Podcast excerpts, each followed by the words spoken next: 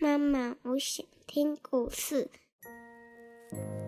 亲爱的小宝贝，你现在可以用你舒服的姿势躺下，眼睛轻轻的闭上，让苹果妈妈一天说一个故事，陪你进入梦乡。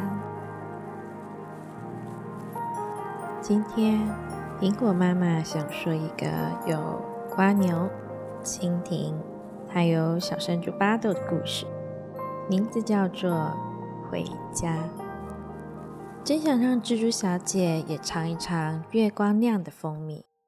当瓜牛小不点吃了一口刚酿好的蜂蜜，由衷的说出这样的想法时，山猪一家人啊，也都默默的点点头。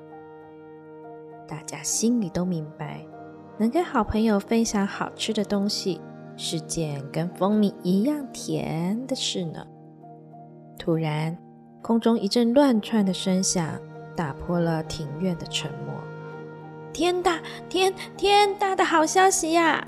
仔细一看，是蜻蜓在空中急促着拍着翅膀大喊：“猪猪猪，回回来了，回来了！猪赏月平台，爬爬上来！”山猪爸爸皱着眉头看着在天空中打转的蜻蜓：“你你可不可以先停下来再说话？转得我头都晕了。”蜻蜓停在一只玻璃罐上头，喘了好大一口气。哦，好累，好累啊！我急得都忘了停下来了。先让我喝一口水。还没有经过允许，蜻蜓就对着瓶口的吸管大大的吸了一口。哇，好好喝的蜂蜜汁哦！蜻蜓，我们还在等你说的天大的好消息呢。哦，对哦，等等我。再让我吸一口。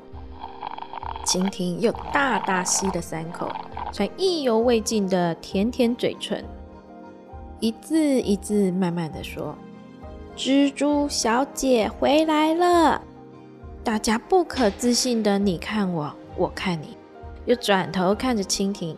蜻蜓一边微笑，一边点头，一边继续吸着蜂蜜汁。回过神来的小珍珠巴豆跟瓜牛小不点高声欢呼。两个人很有默契的对看了一眼，然后啊，巴豆蹲下来，小不点跳上巴豆的额头，他们就这样冲出门口，往赏月平台疾奔而去。蜘蛛小姐回来了，她还从月光山的赏月平台爬了上来，还把赏月的动物们吓一阵好大的尖叫声。最先镇定下来的是兔子先生。他盯着全身满腹灰尘的蜘蛛小姐，慢吞吞地问：“旅行好玩吗？松鼠花栗呢？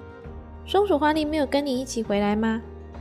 每一个问题啊，蜘蛛小姐都没有回答，只是轻轻地摇摇头，两眼疲累地看着四周，然后啊，打了一个大大的哈欠，低声地说一句：“啊，回家真好。”就躺在赏月平台的正中央睡着了。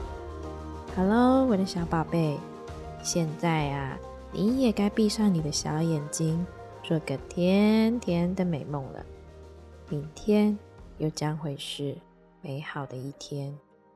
妈妈，我爱你，晚安。晚安，我的小宝贝。